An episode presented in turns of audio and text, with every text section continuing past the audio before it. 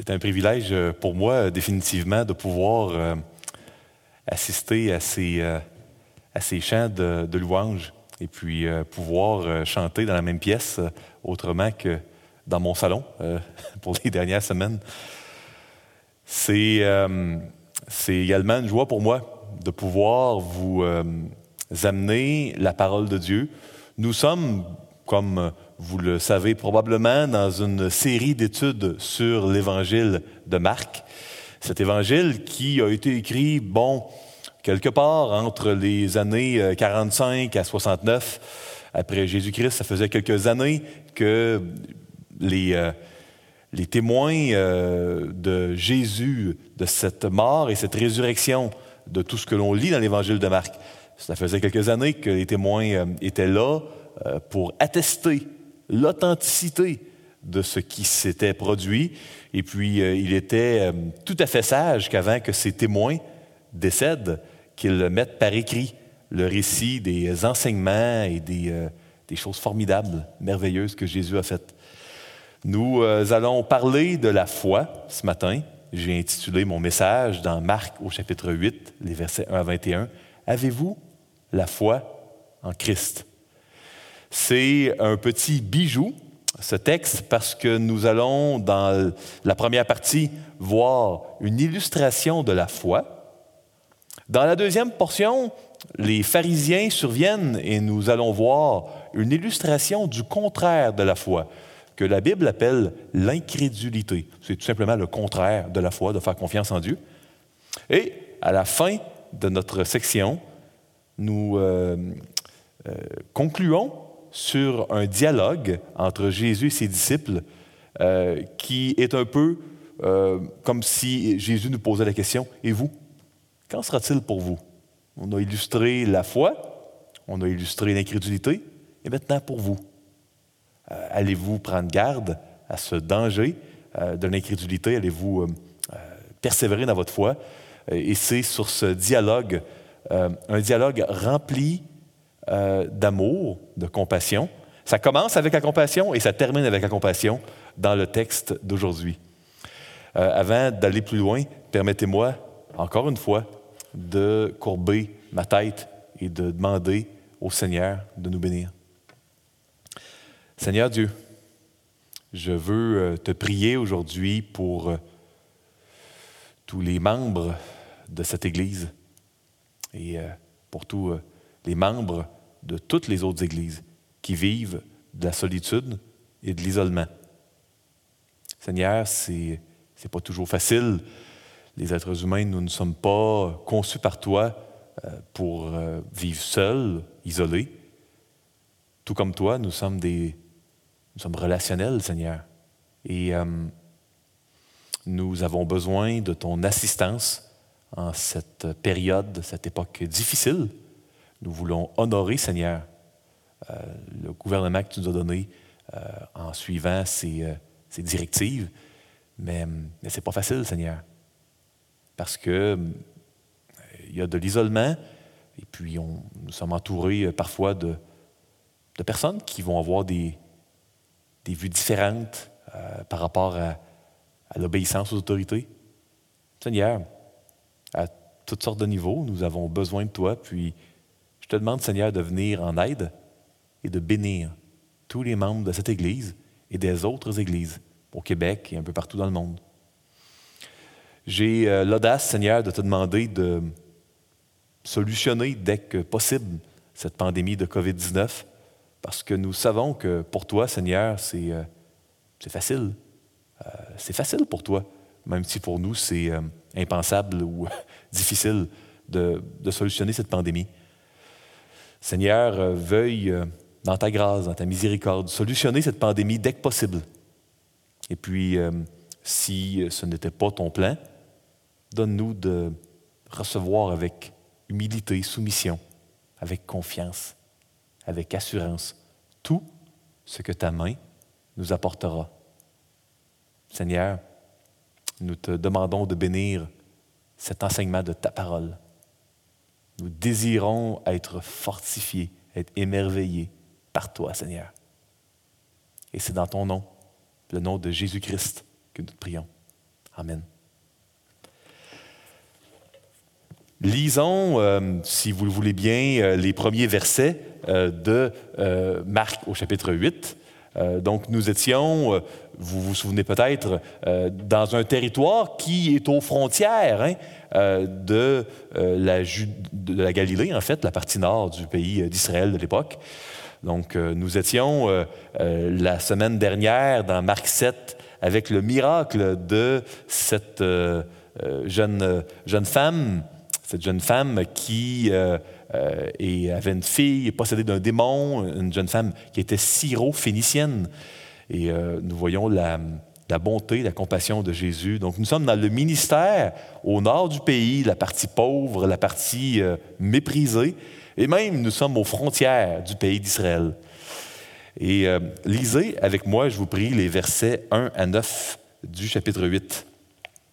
En ces jours-là, une foule nombreuse s'étant de nouveau réunie et n'ayant pas de quoi manger, Jésus appela les disciples et leur dit, Je suis ému de compassion pour cette foule, car voilà trois jours qu'ils sont près de moi et ils n'ont rien à manger. Si je les renvoie chez eux à jeun, les forces leur manqueront en chemin, car quelques-uns d'entre eux sont venus de loin. Ses disciples lui répondirent, Comment pourrait-on les rassasier de pain ici dans un lieu désert? Jésus leur demanda, Combien avez-vous de pain Sept, répondirent-ils. Alors il fit asseoir la foule par terre, prit les sept pains, et après avoir rendu grâce, il les rompit et les donna à ses disciples pour les distribuer. Et ils les distribuèrent à la foule. Il avait encore quelques petits poissons, et Jésus, ayant rendu grâce, les fit aussi distribuer. Ils mangèrent et furent rassasiés, et l'on emporta sept corbeilles pleines des morceaux qui restaient. Ils étaient environ 4000. Ensuite, Jésus les renvoya. Euh, peut-être qu'il y a une impression de déjà-vu quand vous m'entendez vous lire ces quelques versets. Si oui, vous n'avez pas tort. Euh, c'est euh, seulement il y a quelques chapitres, en fait, au chapitre 6, que nous avons vu un miracle très, très similaire. Mais ce n'est pas le même. Comment euh, je le sais? Euh, parce, que, parce que ça aurait pu être un, même euh, épisode qui est rapporté une deuxième fois avec des détails différents. Mais c'est vraiment pas le cas ici, parce que la première fois, il était 5000. 5000 hommes, ici, 4000. La première fois, c'était cinq pains et puis deux poissons. Ici, c'est sept pains et quelques petits poissons. On n'a pas le nombre de poissons. et la première fois, euh, nous sommes vraiment euh, pleinement en territoire juif. Ici, nous sommes en territoire juif, mais aux frontières. Aux frontières, donc, il était tout à fait plausible, même si le texte ne le dit pas avec certitude, qu'il y ait euh, des non-juifs dans cette foule que Jésus enseignait. et dans cette foule qui a été nourrie par Jésus. Évidemment, Jésus n'était pas le, genre de personne à demander une carte d'identité hein, euh, dans le désert là, pour dire OK, euh, as-tu la bonne nationalité? Euh, On va voir un Jésus rempli de compassion, tout comme au dernier chapitre, pour toutes les nationalités.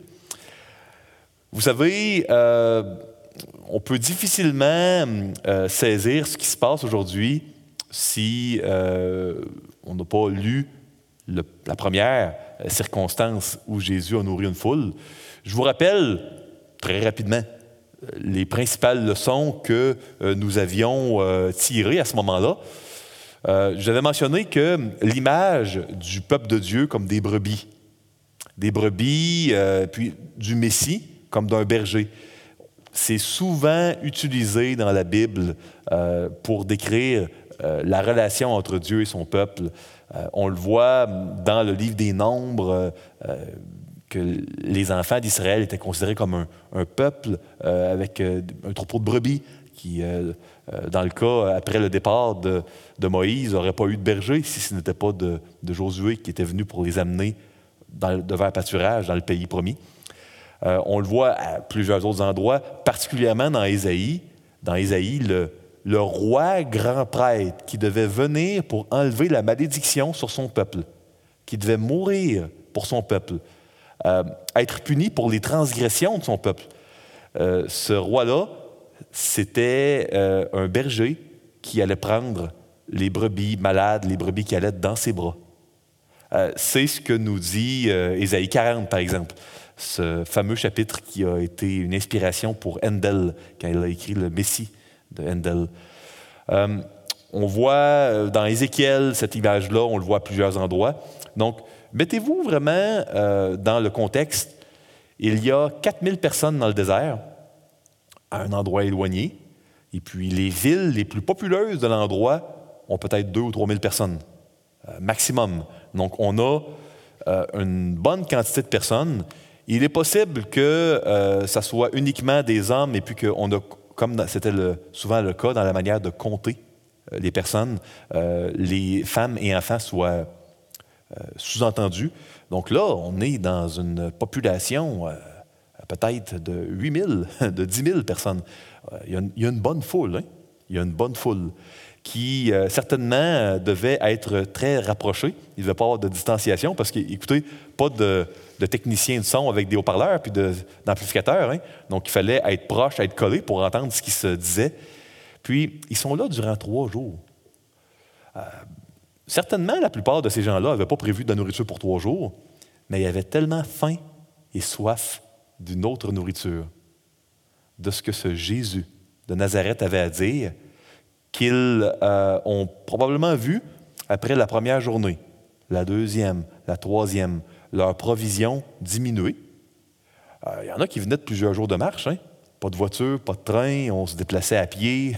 Si on était plus fortuné, peut-être qu'on avait un mulet, un âne. Euh, donc, écoutez, on est dans la partie nord du pays, la partie pauvre. Certainement, la majorité n'avait pas énormément de provisions ou de, de biens avec eux. Et puis là, les gens voient leur provision diminuer, mais restent et demeurent auprès de Jésus parce que ces paroles de Jésus, elles sont plus importantes que leur, euh, provision, que leur nourriture terrestre, plus importantes que les dangers auxquels ils s'exposent sur le chemin du retour. Ces personnes-là qui euh, euh, sont au pied de Jésus pour l'entendre ont trouvé quelque chose qui prime sur tous leurs autres besoins légitime. la Bible nous enseigne que c'est un besoin légitime de manger, mais c'est tellement précieux, tellement important. Ils veulent tellement entendre ce que Jésus a à dire que c'est, euh, tout ce qui compte. Et puis, euh, on voit que après trois jours, quand la série d'enseignements est terminée, Jésus doit certainement aller ailleurs. Jésus se met en peine euh, des, des risques, des dangers que ces gens-là pourrait avoir s'il tombe sans avoir mangé depuis une journée peut-être euh, sur le chemin du retour. Euh, demande pour la deuxième fois à ses disciples de leur donner de la nourriture. Puis, euh, la première fois, les disciples, on, aurait pu comprendre vraiment leur perplexité. mais là, Dieu a fait un miracle incroyable. Douze corbeilles de nourriture, de reste, sont ramenées après avoir nourri les 5000 hommes. Puis, pour une deuxième fois, ne savent pas trop euh, quoi faire. Hein? Comme si ce miracle incroyable que Jésus venait de faire peu de temps avant, comme si ça n'a pas resté. Est-ce que c'est parce qu'il y avait des non-juifs peut-être dans la, foule, puis ils se sont dit, Jésus ne peut pas faire ça avoir des non-juifs? Est-ce que c'est tout simplement qu'ils se sont dit, bon, c'était un, événement unique, Jésus ne peut pas leur faire une deuxième fois, ça serait quand même, il y a, des limites. On ne sait pas ce qui a traversé l'esprit des disciples, mais pour eux autres, ils, il ne voyait, pas, euh, pas quoi faire. Mais Jésus était ému de compassion. Euh, le, mot grec traduit par ému de compassion en, français, est un mot qui réfère à vraiment aux entrailles. Vraiment, si on peut euh, utiliser une expression québécoise, la situation des gens sans nourriture, ça l'a pogné dans les tripes de Jésus. C'est carrément comme ça qu'on pourrait le dire en québécois. Euh, Jésus voulait prendre soin de ces gens-là. Ça me rappelle les paroles de Jésus rapportées dans l'Évangile de Matthieu. Cherchez d'abord le royaume des cieux et toutes choses vous seront données par-dessus. Ces gens-là ont recherché le royaume des cieux premièrement et les autres choses qui vont leur être données euh, s'en viennent. Euh, bon, évidemment, je veux le rappeler, je l'ai mentionné quand on a enseigné le chapitre 6, mais quand même, c'est tellement intéressant. il y avait un homme qui euh, lui aussi se situait aux frontières près de la Syrie. aux frontières du territoire d'Israël, qui a fait la même chose ici que Jésus, c'est Élisée. Dans le livre des rois, on voit vraiment deux prophètes avec des ministères puissants. Élie, qui a un ministère de condamnation, qui à plusieurs reprises fait descendre le feu du ciel, euh, qui euh, s'attaque aux prophètes de Baal. Et on a Élisée qui a un euh, ministère de miséricorde, qui nourrit, dans Deux Rois, au chapitre 4, multiplie lui aussi les pains. et alors que nous voyons une femme syro-phénicienne, hein, syrienne, qui est exaucée, qu'est-ce qu'on voit dans Deux Rois? Ben, on voit euh, Élisée qui euh, guérit un, général syrien, euh, Naaman. il y a énormément de ministères que Élisée va avoir envers les Syriens, de toutes sortes de manières. Un ministère de miséricorde. À un moment donné, l'armée syrienne, puis je, le raconte rapidement, s'en viennent pour saisir ce Élisée qui peut prédire tous les mouvements militaires de l'armée de Syrie. au lieu de les tuer, quand ils sont en son pouvoir, il, un miracle, il demande au roi d'Israël de donner un bon repas, de les nourrir, d'en prendre soin et de les renvoyer en paix. Pas la manière coutumière dont on traite après une victoire là, ses ennemis dans l'Ancien Monde. Euh, le ministère d'Élisée est un ministère de miséricorde. Élisée venait amener le pardon pour qui veut le recevoir, qu'il soit syrien ou qu'il soit israélite. Ce Jésus annoncé par les rois, par Moïse, par Isaïe, on est en train de lire ce qui s'est vraiment produit ici. Euh, vous savez, euh, l'illustration d'un troupeau de brebis est intéressante parce que c'est très personnel, la relation entre un berger et une brebis. Euh, les, brebis sont dépendants de leur berger pour leur survie. Et puis, les brebis, c'est très influençable, tout comme nous, les êtres humains. je vous lis rapidement 2 Rois 4, versets 42 à 44, puis par la suite, je saute avec vous sur quelques commentaires additionnels sur le texte d'aujourd'hui. Donc, 2 Rois 4, 42 à 44. Vous pouvez suivre à l'écran ou tourner dans vos Bibles. Donc, euh, vous avez ici un homme arriva de Baal Shalisha. Il apporta du pain, des prémices à l'homme de Dieu, Élisée. Euh, vingt pains d'orge et des épis nouveaux dans son sac. Élisée dit Donne à ces gens qu'ils mangent. Son serviteur répondit, Comment pourrais-je en donner à cent personnes? Mais Élisée dit, Donne à ces gens et qu'ils mangent, car ainsi parle l'Éternel. On mangera et on en aura de reste. Euh, il mit alors les pains devant eux et ils mangèrent et en eurent de reste, selon la parole de l'Éternel. Donc, euh, c'était, euh, Élisée, un panneau indicateur qui nous pointait vers ce que le Fils de Dieu allait faire quand il allait venir.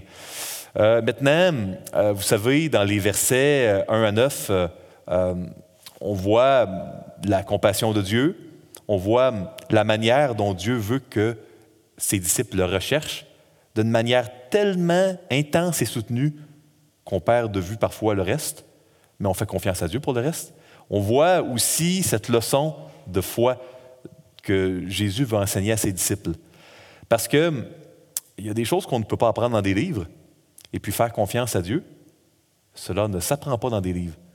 Ne pensez pas que c'est pour narguer ses disciples que Jésus leur a dit euh, donnez-leur à manger. Hein? Euh, c'est pour leur enseigner à dépendre d'un Dieu qui est tout-puissant. C'est pour leur enseigner à ne pas être inquiets, à être épouvantés par les circonstances difficiles, comme être dans le désert sans nourriture, plusieurs milliers de personnes dont on est responsable à plusieurs journées de marche. Le même Dieu qui a nourri ces 4000 personnes. Il a un souci et une compassion de nous pour nos besoins ici, au Québec, durant la pandémie de COVID-19. Pour les membres de l'Église baptiste Shawinigan-Sud, le Seigneur a compassion de notre souffrance. Il connaît nos difficultés. Il connaît notre douleur. Il est avec nous parce que la Bible enseigne que Jésus est uni intimement collé à tous ses enfants. On s'en aperçoit parfois, bien souvent on l'oublie, je l'oublie bien souvent, mais c'est la vérité. Euh, donc, c'est une leçon importante pour nous ce matin. Le même Jésus de Marc chapitre 8, c'est notre Jésus. Il se souciait de ses disciples au désert. Il ne voulait pas que ses disciples regardent seulement les circonstances. Il ne veut pas qu'on regarde juste les circonstances. Il veut qu'on sache qu'il se soucie de nous et va prendre soin de nous. Bel exemple de foi de la part de ses disciples ici. Maintenant, euh, allons dans un opposé. Euh, un peu à la mode juive, euh, on va voir deux opposés pour arriver ensuite à un enseignement. Hein. les Juifs, dans l'Ancien Monde, aimaient opposer deux choses contrastantes. On appelle ça un parallélisme pour ceux qui lisent des, livres là, de littérature hébraïque. Et puis, on en voit un beau ici, à mon avis. Disons les versets 10 à 12 maintenant. Aussitôt, il monta dans la barque avec ses disciples et se rendit dans la contrée de Dalmanuta. Donc, euh, quand on parle de barque, on est vraiment dans le lac de Tibériade, euh, aussi appelé mer de Génézareth. Ça, ça, a plusieurs noms, mer de Galilée. C'est tout le même grand lac qui était là euh, en Galilée. Les pharisiens survinrent, se mirent à discuter avec Jésus et pour l'éprouver, hein, pour le tester si vous aimez mieux, lui demandèrent un signe venant du ciel. Verset 12. Jésus soupira profondément en son esprit, dit, Pourquoi cette génération demande-t-elle un signe? Je vous le dis, en vérité, il ne sera point donné de signe à cette génération. Euh, c'est intéressant de voir qu'après un, miracle comme ça, les pharisiens arrivent, débarquent, bon, ils ont changé de région, et puis euh, demandent un signe. Maintenant, pour bien comprendre ce qui se passe, permettez-moi de vous euh, dire la différence entre il y a deux mots hein, dans le Nouveau Testament qui ne sont pas synonymes du tout. Il y a dunamès, qui est souvent traduit par miracle, qui est un acte de puissance, tel que Jésus faisait. Séméon, traduit par signe, ça c'est comme si c'était un, signe de Dieu, un peu style voix audible, que celui-ci est vraiment le Messie euh, qui devait venir. Donc, guérir un lépreux, un aveugle, multiplier les poissons, c'est un miracle. Eux, ils demandent un signe. Ils veulent pas des miracles qu'ils veulent, c'est un signe. Euh, et puis, on doit comprendre qu'ils le font pour l'éprouver.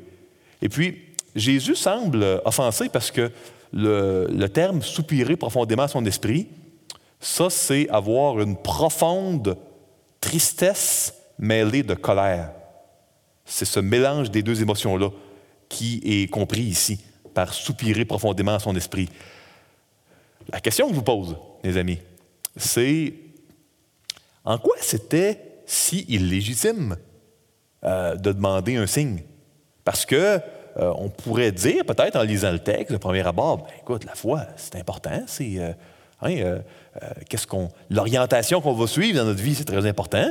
Avant de donner notre vie à Jésus, ne devrions-nous pas avoir un, signe du ciel? Ça serait utile, peut-être, vous direz-vous. pourquoi Jésus a été, non seulement a décliné, a refusé de le faire, mais on voit qu'il été offensé. Il était profondément triste et, et en colère. Pourtant, il vient de nourrir une foule pour la deuxième fois, Jésus ne se laissait jamais prier quand on lui demande de l'aide. Puis ici, il refuse un signe. Voyez-vous, euh, j'aimerais vous proposer deux raisons pour lesquelles ce n'est euh, pas bon de demander un signe, puis pour lesquelles c'était même euh, un symbole, une illustration même de l'incrédulité. premièrement, il faut comprendre que les pharisiens avaient tout ce qu'ils avaient besoin pour croire.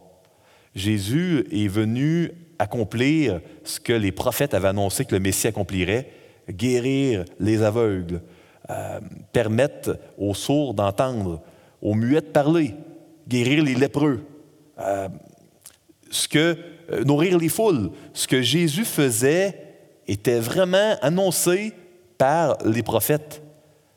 Puis, les prophètes enseignaient que le Messie serait quelqu'un qui viendrait en aide au peuple. Mais les pharisiens ne demandent pas de l'aide comme la femme syro-phénicienne qui l'a euh, obtenue, ou comme la femme qui avait des pertes sanguines qui l'a obtenue. Les pharisiens ne demandent pas de l'aide. Ils veulent éprouver et tester. Et puis, c'est complètement contre-productif à la foi. Peut-être que vous vous dites, euh, la foi, euh, ça commence par une preuve, une preuve que Dieu existe. La foi, ça commence par la disposition d'un cœur qui est repentant, qui reconnaît son besoin d'être sauvé et qui décide de faire confiance à Jésus pour être sauvé. Vous ne verrez jamais, jamais, nulle part dans la Bible, quelqu'un qui reconnaît qu'il a besoin d'être sauvé et qui décide avec audace d'aller voir Dieu pour lui demander de l'aide, obtenir un refus. Jamais, jamais vous allez voir ça nulle part. Euh, mais ici, on n'a pas une disposition de cœur euh, de, quelqu'un qui veut être sauvé. On a quelqu'un qui veut débattre. Les pharisiens voulaient prouver que Jésus n'était pas le Messie. Euh, ils ne sentaient pas qu'il y avait besoin d'un Messie, hein, mais ils voulaient faire la preuve, eux qui, de leur perspective, n'avaient pas besoin d'un Messie, que celui-ci n'était pas le Messie. Euh, Ce n'est pas la bonne manière d'approcher Dieu. Quand bien même qu'il euh, y aurait un signe du ciel qui, puis avec une voix, ça ne pourrait pas les sauver. Parce que ce qui sauve, ce n'est pas des signes, ce n'est pas des signes surnaturels. Il y en avait, à bien des égards, dans les miracles, euh, une forme de signe. Ce qui sauve, euh, c'est un cœur qui reconnaît son besoin de sauver, puis qui fait confiance à Dieu pour ce salut-là. Donc, il y avait tout ce qu'il avait besoin pour croire. Puis, euh, des signes additionnels auraient nuit à la foi des autres. cela aurait mis la table vers une mauvaise manière d'approcher Jésus. Je ne peux pas m'empêcher de vous poser la question, de me la poser. Qu'est-ce qu'on demande au Seigneur? De quelle manière on approche Jésus? Est-ce qu'on approche Jésus euh, sans euh, se rappeler de ce qu'on mérite? Je parle aux chrétiens, aux chrétiennes, aux enfants de Dieu qui m'écoutent. Vous souvenez-vous que nous méritions tous et toutes l'enfer? Et puis que tout ce que nous vivons difficile, dans notre vie qui n'est pas l'enfer. On ne vit pas l'enfer, même dans nos pires épreuves. Euh, si on se fie vraiment ce que la Bible enseigne sur l'enfer, ben, c'est tout le temps une pure grâce on, ne vit pas l'enfer. Vous souvenez-vous que hum, ce que Dieu nous a pardonné, c'est une dette qu'on ne pourra jamais repayer. Même si on pardonnait euh, euh, parfaitement tous les péchés les plus horribles que les gens feraient dans notre vie, on ne pourra jamais repayer la dette que Jésus a payé pour nous. Est-ce que nous nous souvenons ce que Jésus a fait, la vie éternelle qu'il nous a donnée?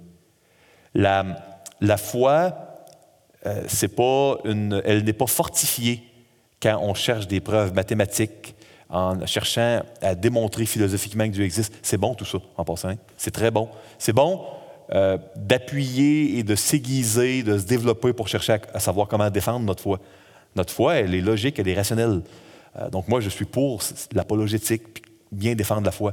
Mais votre foi, personnellement, ce qui, bibliquement, va la fortifier le plus, c'est de toujours vous rappeler ce que le Seigneur vous a pardonné, et puis comment Dieu est bon, puis comment Dieu est gracieux. Donc des signes additionnels auraient vraiment été contre-productifs à ce que Jésus venait accomplir sur terre. Maintenant, je vous l'ai mentionné, euh, on, on, a vu un exemple de foi. Par la suite, on a vu un exemple euh, d'incrédulité. Et on termine sur une discussion entre Jésus et ses disciples. Allons la lire ensemble. Lisons les versets 13 à 21, s'il vous plaît. Puis il les quitta et remonta dans la barque pour passer de l'autre bord, sur l'autre bord. Les disciples avaient oublié de prendre des pains. Il n'en avait qu'un seul avec eux dans la barque. Jésus leur fit cette recommandation. Gardez-vous avec soin du levain des pharisiens et du levain d'Hérode. Les disciples raisonnaient euh, entre eux et disaient, C'est parce que nous n'avons pas de pain. Jésus, l'ayant connu, leur dit, Pourquoi raisonnez-vous sur ce que vous n'avez pas de pain? Êtes-vous encore sans intelligence? Et ne comprenez-vous pas? Avez-vous le cœur endurci? Ayant des yeux, ne voyez-vous pas? Ayant des oreilles, n'entendez-vous pas? Et n'avez-vous point de mémoire? Quand j'ai rompu les cinq pains pour les cinq mille hommes, combien de paniers de morceaux avez-vous emportés? Douze, lui répondirent-ils. Et quand j'ai rompu les sept pains pour les quatre mille hommes, combien de corbeilles pleines de morceaux avez-vous emportés? Sept, répondirent-ils. En passant, on voit encore que c'est deux événements distincts ici, clairement dans le texte. Et il leur dit, ne comprenez-vous pas encore? Donc ici, dans ces euh, versets, euh, on voit euh, clairement que les disciples pensent que Jésus leur fait un reproche. Dans le fond, il ne leur fait pas un reproche du tout. Il s'inquiète d'eux, puis leur donne un conseil. Euh, puis, Moi, je sais que je suis comme ça parfois dans ma vie, puis peut-être que vous êtes comme ça vous aussi. Des fois, on peut, penser que Dieu nous blâme ou nous fait un reproche. Ce n'est pas du tout le cas. Euh, parfois, on oublie à quel point Dieu nous aime. Puis quand on oublie la profondeur de l'amour de Jésus pour nous, ça peut nous amener à avoir des reproches. Dans le fond, il n'y en a pas vraiment. Soyons prudents avant de penser que Dieu nous reproche quoi que ce soit. Souvenons-nous qu'il n'y aura jamais plus de condamnation pour ceux qui sont en Jésus-Christ. Ça ne veut pas dire qu'on ne doit pas se, recentrer dans, le chemin du Seigneur, mais c'est important quand même de se souvenir de cela. Euh, maintenant, euh, on voit que euh, ce que Jésus voulait dire, c'était une figure de style, c'était une image. vous savez, le levain, cette petite poudre, pour ceux qui peut-être ne le savent pas, qu'on mélange de la farine quand on veut faire du pain, ça fait lever le pain. le levain, c'était un symbole de péché dans la Bible. la fête des pains sans levain qui précède la Pâque, c'était une commémoration de comment Dieu avait délivré les enfants d'Israël de leur esclavage en Égypte. Et euh, ils devaient vraiment prendre cette fête-là, le bâton à la main, les reins sains, euh, euh, les sandales aux pieds, prêts à partir, avec du pain qui n'a pas eu le temps de lever, avec du levain pour se. On devait célébrer la délivrance de Dieu dans une atmosphère un peu comme si on est de passage et puis on s'enfuit. On n'est pas là, on n'a pas pris racine. C'est la manière dont Israël devait toujours célébrer la délivrance de Dieu. Euh, donc, chose intéressante, hein, nous aussi, Pierre nous dit au chapitre 2 qu'on est euh, étrangers voyageurs sur terre, puis on doit prendre garde des convoitises charnelles qui font la guerre à l'âme. Donc, on, a le même principe, nous aussi, dans l'Église. Euh, mais ici, ce qui est intéressant, c'est qu'il leur dit, le levain, c'est un petit quelque chose qui va nuire à votre foi. Puis quand il mentionne de prendre garde au levain des pharisiens et de Hérode, c'est quoi la petite chose négative que les pharisiens avaient et que Hérode avait? On va voir dans le texte très clairement que les pharisiens, ils étaient hypocrites. C'est quoi l'hypocrisie? Ben, c'est euh, euh, dire que tu euh, veux quelque chose, mais dans le fond, c'est pas ça, tu as un autre agenda. C'est un, mensonge intentionnel par rapport à tes intentions réelles. Puis les pharisiens ont l'air de chercher Dieu, mais dans le fond, clairement, on, voit qu'ils veulent toujours trouver Dieu en défaut. Ils veulent leur, euh, relation avec Dieu est dans une euh, directionnalité, un vecteur de trouver Dieu en défaut. C'est vraiment ce qu'ils font. Vous allez le voir constamment dans le reste de l'évangile de Marc. Toutes leurs discussions avec Jésus, pratiquement, sont pour trouver Jésus en défaut, mais avec une apparence saine de vouloir vraiment apprendre puis connaître la vérité. Mais elle ne cherche pas la vérité. Euh, donc, euh, ici, ce que Jésus dit à ses disciples, c'est gardez-vous de cette, euh, cette attitude de prétendre chercher la vérité quand vous ne la cherchez pas. gardez-vous de cela. Soyez pas incrédules comme les pharisiens qui, qui ferment leurs yeux à ce que je fais, qui ne cherchent pas à me connaître vraiment, qui veulent juste me trouver en défaut. Hérode, qu'est-ce qu'il a fait?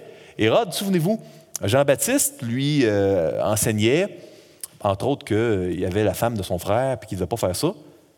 Puis il a eu une inaction. Euh, il, pas, il, savait que c'était vrai ce que Jean-Baptiste euh, lui disait, il le tenait pour un homme juste, il l'écoutait avec plaisir, mais il n'a il pas cru suffisamment que c'était vrai pour agir.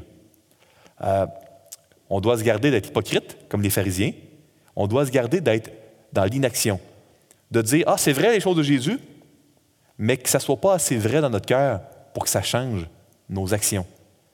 C'est ça que Jésus nous dit. Euh, vous savez, euh, je sais que la, pandémie de COVID euh, a certainement là, favorisé l'utilisation des médias sociaux. Euh, je crois que euh, la parole de Dieu euh, nous enseigne à, oui, avoir des, discussions, donc tout débat n'est pas mauvais, mais la parole de Dieu nous enseigne de mettre de côté les discussions vaines et les débats qui sont équivoques, les paroles équivoques. Moi, je, veux vous encourager votre contact avec la parole de Dieu. ne doit pas pour être prouver que les gens ont, tort, pour peu importe. puis là, je ne parle pas de sujet particulier, sais juste que euh, les médias sociaux ont été très, très favorisés, évidemment, par euh, la question de la pandémie de COVID. Euh, puis, les médias sociaux, ce n'est pas mauvais, mais la bonne utilisation, ce n'est pas euh, de prendre la Bible en oubliant que c'est pour connecter avec Jésus, puis en tombant juste dans des débats euh, où euh, on a un désir de prouver que un, tel ou un tel a tort. C'est pas là qu'il faut aller. Il y a de la place pour reprendre un frère ou une sœur, il y a de la place pour des saints débats où on veut chercher la vérité ensemble, mais des débats pour prouver que les autres ont tort, où il n'y a pas la bienveillance. des débats qui sont équivoques, des discussions vaines, ça, ça ne vient pas de Dieu. Puis Paul nous, nous recommande de les éviter.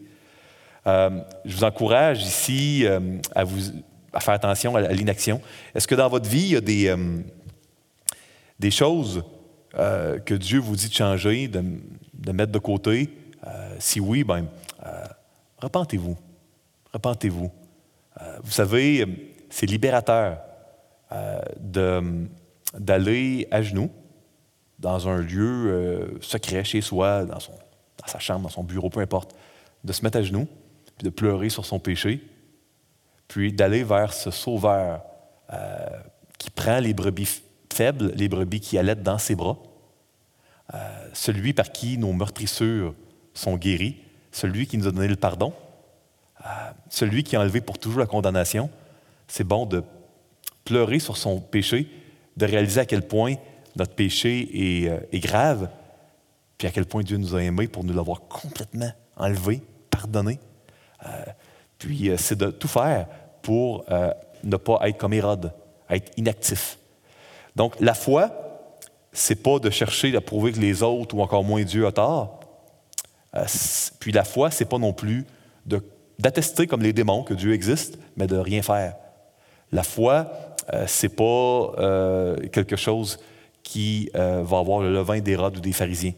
On doit être prudent, nous les disciples de Jésus, de ne pas euh, avoir d'hypocrisie, d'être franc, d'être transparent, d'être intègre, puis de ne pas avoir non plus cette inaction, cette passivité. Parce que ces deux racines d'incrédulité-là peuvent détruire la foi, et c'est contre cela que Jésus met en garde ici, dans l'Évangile.